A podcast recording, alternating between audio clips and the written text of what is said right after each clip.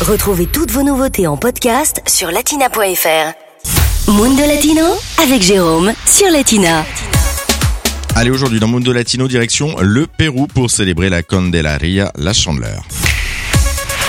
Et pour sa direction, euh, Puno, dans le sud euh, du pays, au bord du lac euh, Titicaca. La ville est d'ailleurs considérée comme la capitale folklorique du Pérou à cause de ses nombreux festivals traditionnels de musique et de danse. Parmi ces festivals, eh bien, on retrouve celui de la Candelaria.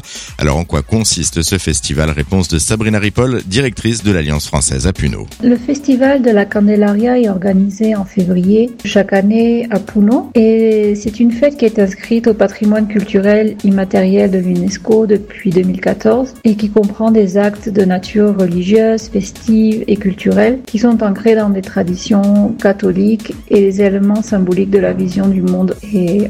On y trouve des messes, des feux d'artifice, des processions, des concours de danse, danse traditionnelle et les costumes de lumière et des défilés. Et pendant un mois, les rives du lac Titicaca sont donc envahies par plus de 200 troupes de musiciens et de danseurs qui rendent hommage toute la nuit à la Mamacha Candelaria, la Vierge de la Chandeleur. L'hommage qui est rendu à la Vierge doit être vu à travers l'histoire et l'évolution de cette fête. Avant tout, un syncrétisme religieux, c'est-à-dire un mélange de cultes. À l'origine, des danses et des célébrations d'origine quechua et aymara existaient environ à la même période que la chandeleur. Mais quand les Espagnols sont arrivés et qu'ils ont converti les populations au christianisme, il a fallu du temps pour que le culte chrétien s'assimile ou remplace, selon les histoires et personnelles de chacun, la figure correspondante et la plus évidente de la Vierge de la Candelaria, qui est une figure souveraine et positive et à l'origine de la création du monde dans la culture andine. Et cette fête de la Chandeleur est avant tout une fête religieuse. Et l'humanité étant partagée entre le bien et le mal, Dieu et le diable, la semaine de la Chandeleur d'aujourd'hui veut célébrer uniquement les,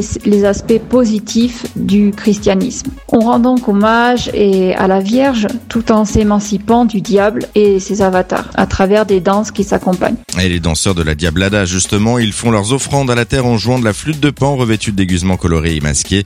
Au moment des adieux, ils se dirigent vers le cimetière pour rendre hommage aux morts. Latina Podcast, le meilleur de Latina, en podcast sur latina.fr.